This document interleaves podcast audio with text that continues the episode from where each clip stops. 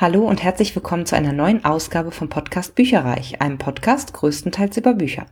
Mein Name ist Dilana und heute habe ich meinen Lesemonat November für euch mit im Gepäck.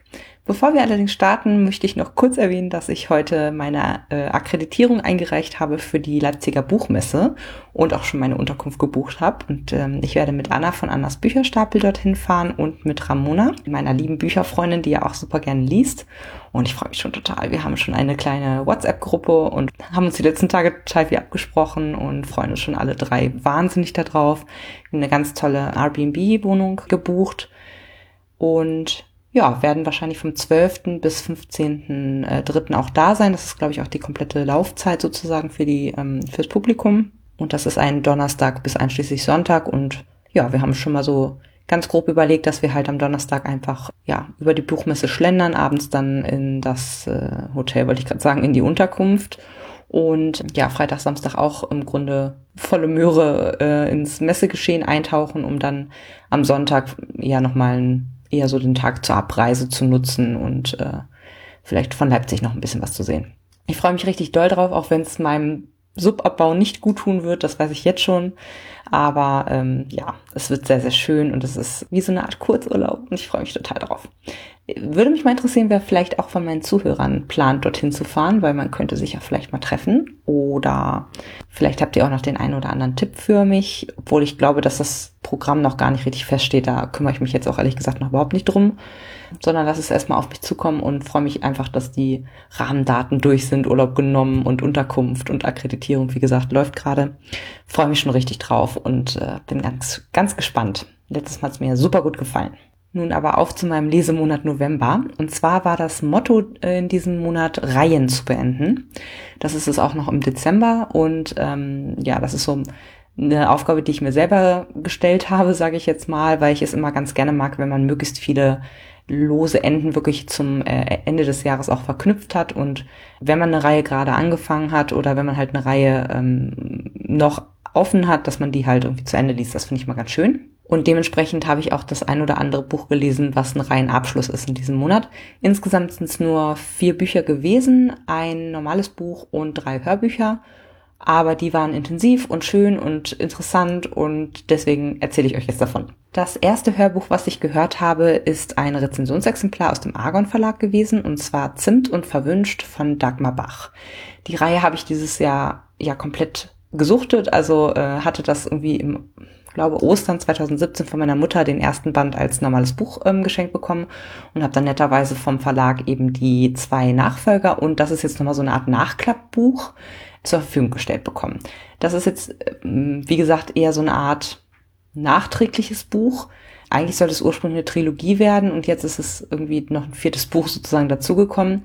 Das hat jetzt eine Laufzeit von knapp vier Stunden also auch relativ kurz in dem Sinne ähm, und war wieder kindlich hoch gelesen von Christiane Marx. Wie schon mal bei den Vormonaten erwähnt, wo ich die Vorgängerbände gehabt hatte. Christiane Marx liest normalerweise sehr, sehr gut. Sie liest sehr pointiert und gekonnt. Das macht sie hier auch. Mir persönlich gefällt die Interpretation nicht, dass es so ein bisschen sehr kindlich hoch ist. Das kenne ich, wie gesagt, aus anderen ähm, Hörbüchern von ihr anders und das hat, macht sie sicherlich extra sozusagen, weil halt äh, das von einem Kind bzw. einer Jugendlichen halt handelt und erzählt wird. Aber mir ist es persönlich ein bisschen zu hoch. Aber ich habe ja allgemein ein Problem mit kindlichen Stimmen in Hörbüchern. Da habe ich schon sehr, sehr schlechte Erfahrungen mitgemacht, beziehungsweise das gefällt mir häufig nicht so gut. Also das ist wie gesagt eine Art Sequel zu, einer, zu dieser Trilogie und es ist eine recht kurze Geschichte eigentlich. Vicky fährt mit ihren Freunden in die nächstgelegene große Stadt, verliert sie dann aber aus den Augen und ja, springt auch zu einem Überfluss wieder in eine Parallelwelt und dort ist sie eine ambitionierte Schwimmerin ohne Freunde und ist halt auch mit einem ähm, Jungen zusammen, der heißt Jan und der ist super fürsorglich und dann kriegt sie richtig schlechte Gewissen, dass sie ja eigentlich einen äh, anderen Freund hat so und der ist aber in der Welt auch fremd vergeben. Zusätzlich lernt sie noch ein gleichaltriges Mädchen kennen, das heißt Lina, und die hat irgendein Geheimnis, scheint die zu haben. Da muss Vicky natürlich ihre Nase reinstecken. Die ist ja immer super neugierig. Sie versucht halt dahinter zu kommen. Ich bin aber der Meinung, das wurde nicht wirklich final aufgeklärt, was denn da los ist mit der. Also äh, höchstens ein Teil des Geheimnisses, sage ich jetzt mal. Also Äh, das schreit eigentlich nach nochmal einer Fortsetzung oder nach irgendeiner Kurzgeschichte zu dem Thema. Wurde relativ offen gelassen. Dann gab's noch eine versteckte Kurzgeschichte hinten dran und die hieß passenderweise Zimt und Versteckt. Äh, darin ging es dann nochmal um so eine Art Ostereiersuche als Wettkampf. Ähm, das hat sich Vickys Mutter für ihre B&B-Gäste ausgedacht und das war ganz unterhaltsam, aber da ist irgendwie nicht so wirklich viel passiert. Ich würde dem Hörbuch vier Sterne geben und habe hier auch nochmal einen relativ langen Ausschnitt für euch, dass ihr euch mal ein eigenes Bild machen könnt. Beinahe hatte ich vergessen, wie es sich anfühlte, in Parallelwelten zu springen. Mein letzter Sprung war schon ein paar Wochen her. Wochen himmlischer Ruhe und Unaufgeregtheit. Denn solche Parallelweltsprünge versprachen meistens nicht viel mehr als Stress und Ärger. Ich sage nur Schwimmwettkampf.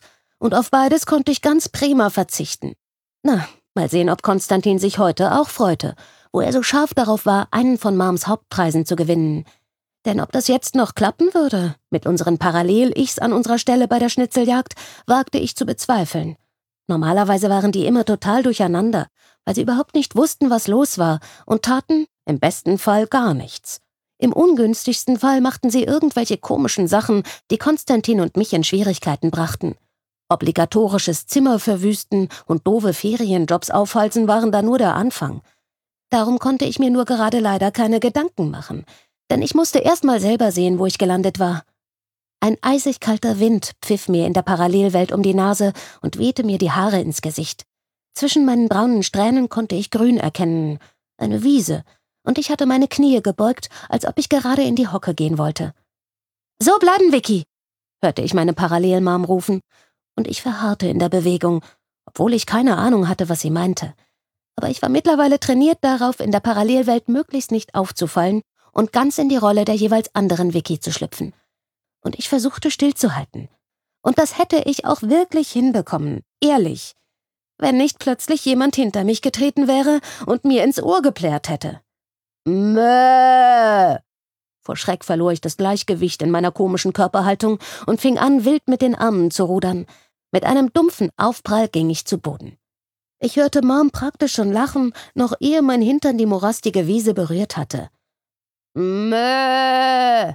Ah, Hilfe! Auf Händen und Füßen schob ich mich rückwärts weg von dem Ding, wobei ich tiefer und tiefer im matschigen Gras versank. Mom lachte immer lauter und ihre Handykamera klickte hektisch. Mühsam rappelte ich mich auf.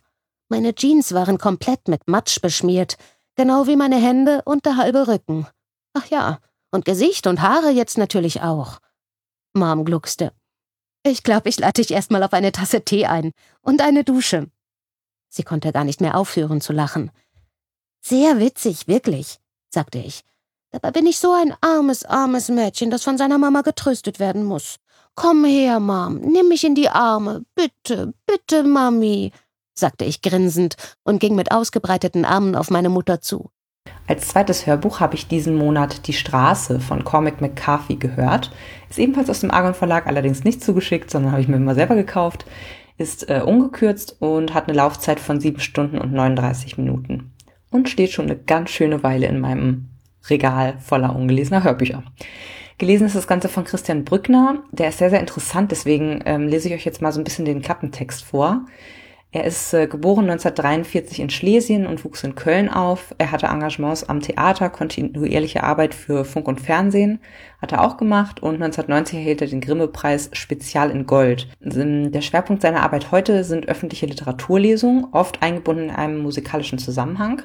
Und er hat 2000 den Hörbuchverlag Palando mit seiner Frau Waltraud gegründet dessen komplettes Werk sozusagen wurde 2005 mit dem Deutschen Hörbuchpreis äh, ausgezeichnet und dem Christian Brückner wurde 2012 der Sonderpreis für sein Lebenswerk verliehen. 2017 hat er noch einen Ehrenpreis der deutschen Schallplattenkritik und 2018 das Bundesverdienstkreuz erste Klasse bekommen.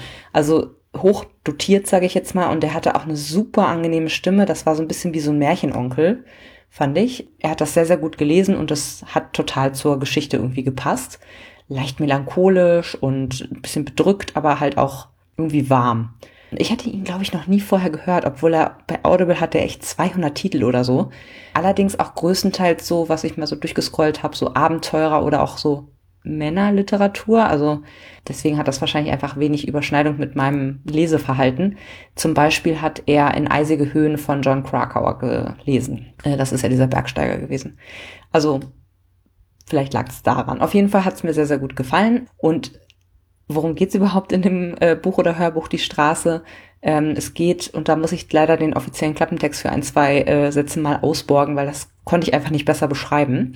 Ein Vater und sein Sohn, beide bleiben namenlos, wandern durch das verbrannte Amerika. Sie haben nichts als einen Revolver mit zwei Schuss Munition, ihre Kleider am Leib, eine Einkaufskarre mit der nötigsten Habe und sie haben sich. Ich finde, das beschreibt äh, sehr, sehr, sehr gut. Der Sohn kam mir vor, war relativ klein. Der Vater kümmert sich und den Umständen entsprechend sehr gut um ihn. Und die wandern und wandern. Das Ziel ist äh, Süden, Wärme, weg vom Schnee, denn das Ende des Jahres nähert sich. Sehr passend zum äh, aktuellen Jahr auch. Und sie leiden ständig Hunger oder frieren eigentlich. Und bei dieser Wanderung oder auch Flucht, sie bezeichnen sich selbst nämlich als Flüchtlinge, müssen sie eigentlich ständig auf der Hut sein vor anderen Menschen. Ähm, davon gibt es eigentlich erstaunlich wenige noch. Das ist so ein bisschen postapokalyptisch halt. Aber die sind doppelt gefährlich. Also Vergewaltigung, Kannibalismus sind da echt an der Tagesordnung. Und Vater und Sohn überstehen auch einige Situationen, die super, super brenzlig sind. Es gibt auch Rückblenden, allerdings nur ganz kurze und dort wird dann natürlich das Leben zuvor geschildert. Zum Beispiel, wie die Frau des Mannes sich das Leben nimmt, weil sie es in dieser Postapokalypse einfach nicht mehr aushält. Sie möchte niemandem in die Hände fallen, der sie foltert, vergewaltigt, aufisst oder ähnliches. Ganz kurz blitzt auch der Grund für die Einöde auf der Beginn von allem so mit Stromausfall und dem geistesgegenwärtigen Mann, der eben Trinkwasser in die Badewanne einlässt, solange er noch Zeit dafür hat. Aber richtig erklärt wird das Ganze halt nicht. Also es ist wirklich ein super kurzer Aus, äh, Aus- bzw. Rückblick. Und die Sonne ist nicht richtig zu sehen. Es wird immer dunkler und grauer. Ähm, der, den Vater plagt ein unheilvoller Husten, dessen Ursache aber auch nicht weiter beschrieben wird. Ja, und zwischendurch habe ich gedacht, hm? also ich habe das tatsächlich auch nicht verstanden. Äh, und zwar diese, die Vegetation, die man dort, die dort beschrieben wird, wird halt als verdorrt beschrieben ganz häufig. Und ich wunderte mich schon, ob der Autor irgendwie denkt, dass die Natur ohne die Pflege vom Menschen irgendwie kaputt gehen würde, aber ja, laut Klappenbeschreibung war es ein Feuer und das wird aber erst auf CD 5 von 6 oder so erwähnt. Also da muss ich echt sagen, da, da habe ich super lange gebraucht, um das zu schnallen. Es war immer so ein bisschen eingewebt mit dieser äh, Vegetation, so dass sie halt so grau aussieht und verwelkt und keine Ahnung was, aber irgendwie habe ich das überhaupt nicht geschnallt, alles so. Fand ich ganz lustig. Also ja, wurde erst sehr, sehr spät erwähnt. Die Atmosphäre ist eigentlich die ganze Zeit über bedrückend, ist so diese Verzweiflung, diese Angst vor dem, was kommen könnte und um den eigenen Sohn auch.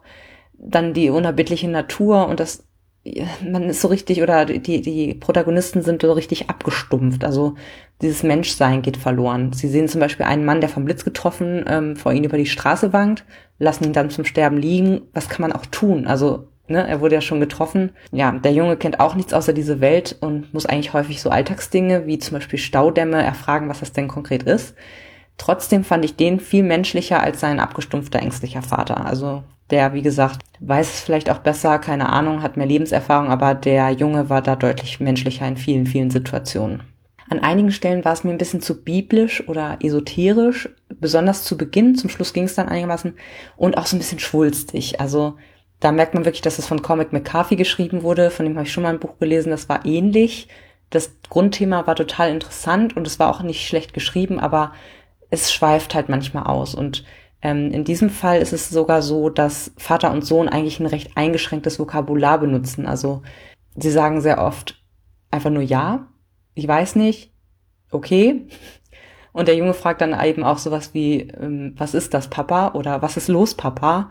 Oder sagt irgendwie auch oft, ich habe Angst. So, und sie haben sich da irgendwie so, so eingependelt mit, sage ich jetzt mal. Das Ende war mir auch fast ein bisschen zu positiv für dieses dunkle Szenario, was eigentlich das gesamte Buch über gezeichnet wurde, aber die Meinung müsst ihr euch natürlich selber bilden. Also es ist im Grunde ein literarischer Postapokalypse-Roman, ein bisschen gewöhnungsbedürftig, aber die Handlung und die Figuren machen es wirklich spannend und der Schreibstil bricht halt manchmal aus und es wird dann, wie gesagt, für meine Verhältnisse unnötig schulstig oder zu literarisch für meinen Geschmack. Ähm, ich habe euch auf jeden Fall ein relativ kurzes Beispiel mal eingefügt.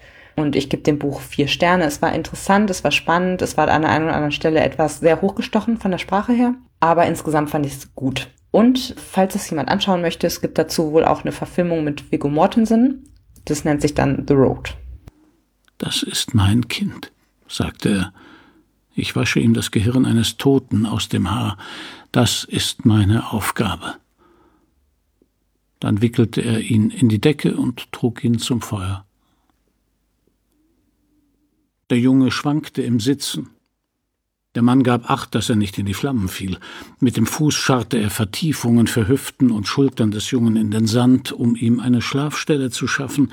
Dann setzte er sich mit ihm ans Feuer, hielt ihn in den Armen und zauste ihm das Haar, um es zu trocknen. Dies alles glich einem uralten Ritual der Salbung. So sei es. Beschwöre die Formen herauf, wenn du nichts anderes hast, ersinne aus dem Nichts Zeremonien und hauche ihnen Leben ein. Als drittes habe ich Unsterblich, Tor der Ewigkeit von Julie Kagawa gelesen. Das ist aus dem Heine Verlag, 495 Seiten und es war eine Leserunde mit Anna. Das hatte zum einen den Vorteil, dass es auch ein Reihenabschluss war, nämlich der ähm, dritte und letzte Teil der Trilogie. Damit passt es super zum, äh, ja, erstens zu meiner internen Aufgabe sozusagen bis zum Ende des Jahres möglichst viele Reihen zu beenden. Ähm, aber wir haben tatsächlich auch direkt eine Monatschallenge daraus gemacht und für die Jahreschallenge habe ich es aufs Feld Taschenbuch gesetzt. Ich hatte das von einem Gutschein gekauft, den meine Schwester mir zum Geburtstag geschenkt hat. Leider Gottes ist es aber aus meiner Sicht der schwächste Band der Trilogie für mich und es hat wirklich die Trilogie auch noch mal ein bisschen runtergezogen. Band 2 war mega spannend, super actionreich. Und dieses Mal fokussiert sich die Autorin sehr, sehr, sehr stark auf innere Konflikte. Also eigentlich den Großteil der, der Zeit jagen die Protagonisten dem großen bösen Gegenspieler halt nur hinterher und tappen immer brav in seine vorbereiteten Fallen und erst im letzten Sechstel des Buches kommt zur Konfrontation. Also da kann man dann schon mal sehen, dass man bei 495 Seiten irgendwie, ich sag mal, 360 komplett knicken kann.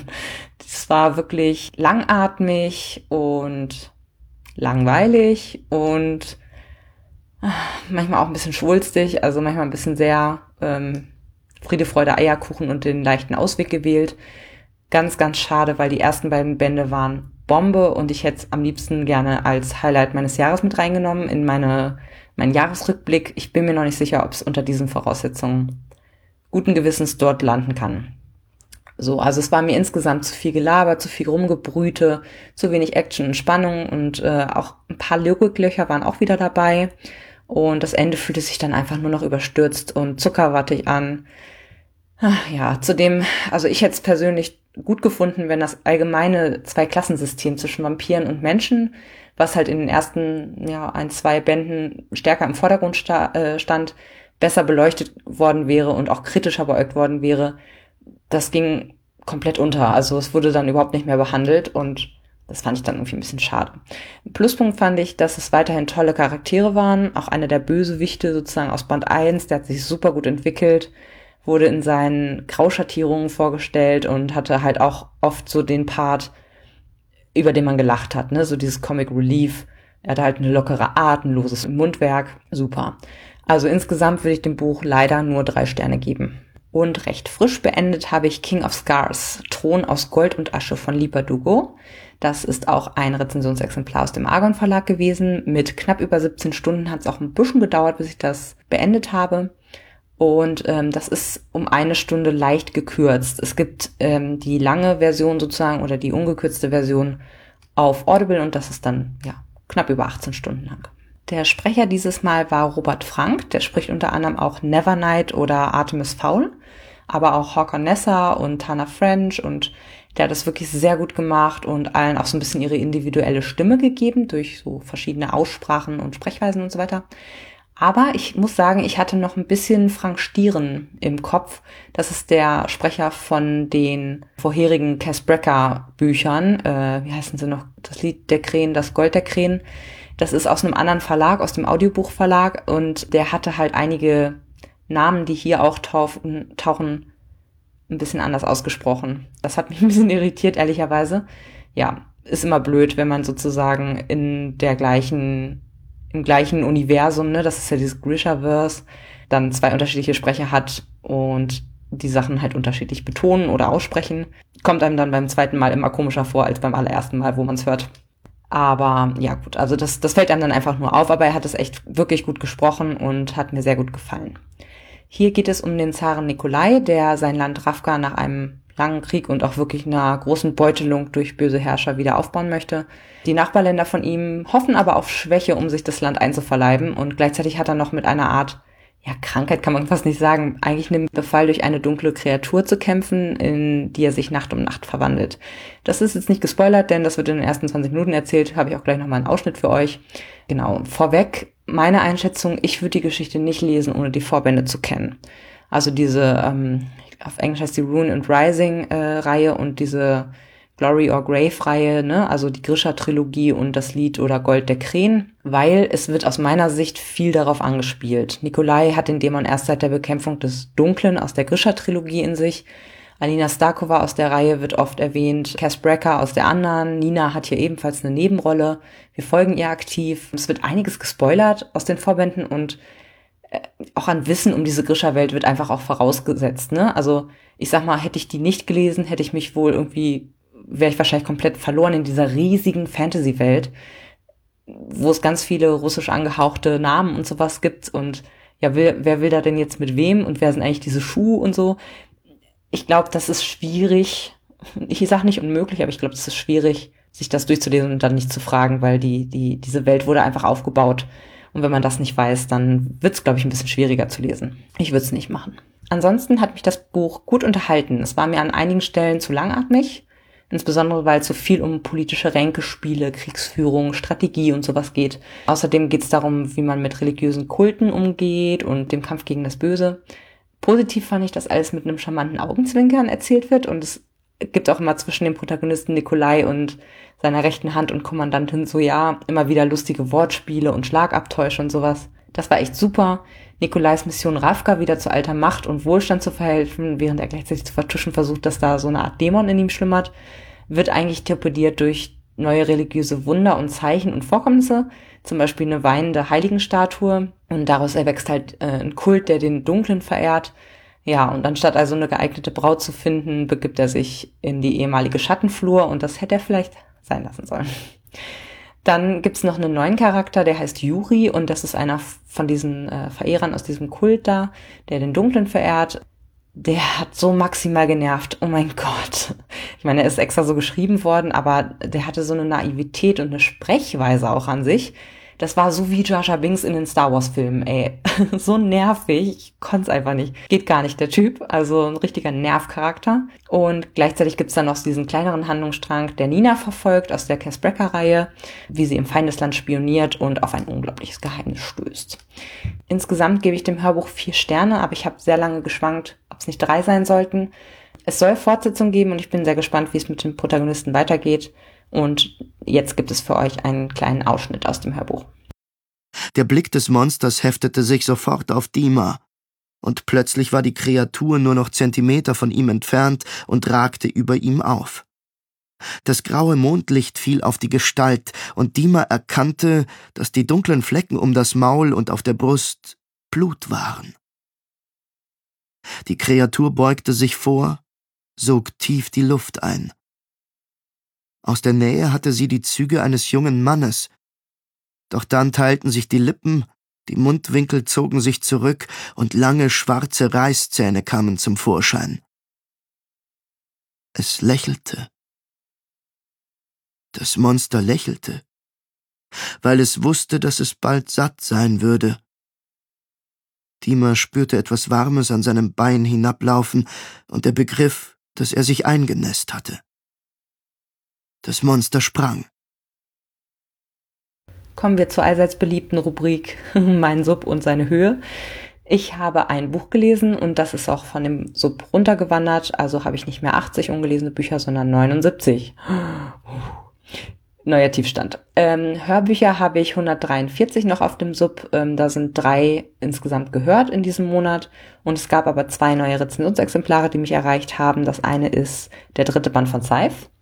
Den müsste ich theoretisch auch bis Ende des Jahres lesen, aber ich glaube, das kriege ich nicht mehr hin. Und dann habe ich mir noch ein cooles, kurzes Hörbuch, so eine Art Live-Lesungsmitschnitt. Live-Lesung, weiß ich gerade gar nicht. Äh, auf jeden Fall aus einem Live-Programm von Dieter Nuhr ist ein neuer Mitschnitt entstanden und der heißt Kein Scherz. Die beiden sind also hinzugekommen und dementsprechend habe ich jetzt einen, ein Buch weniger als letzten Monat auf dem Hörbüchersub. Das war schon von mir für diesen Monat. Wir hören uns im ja, Ende Dezember wieder, beziehungsweise Anfang Januar.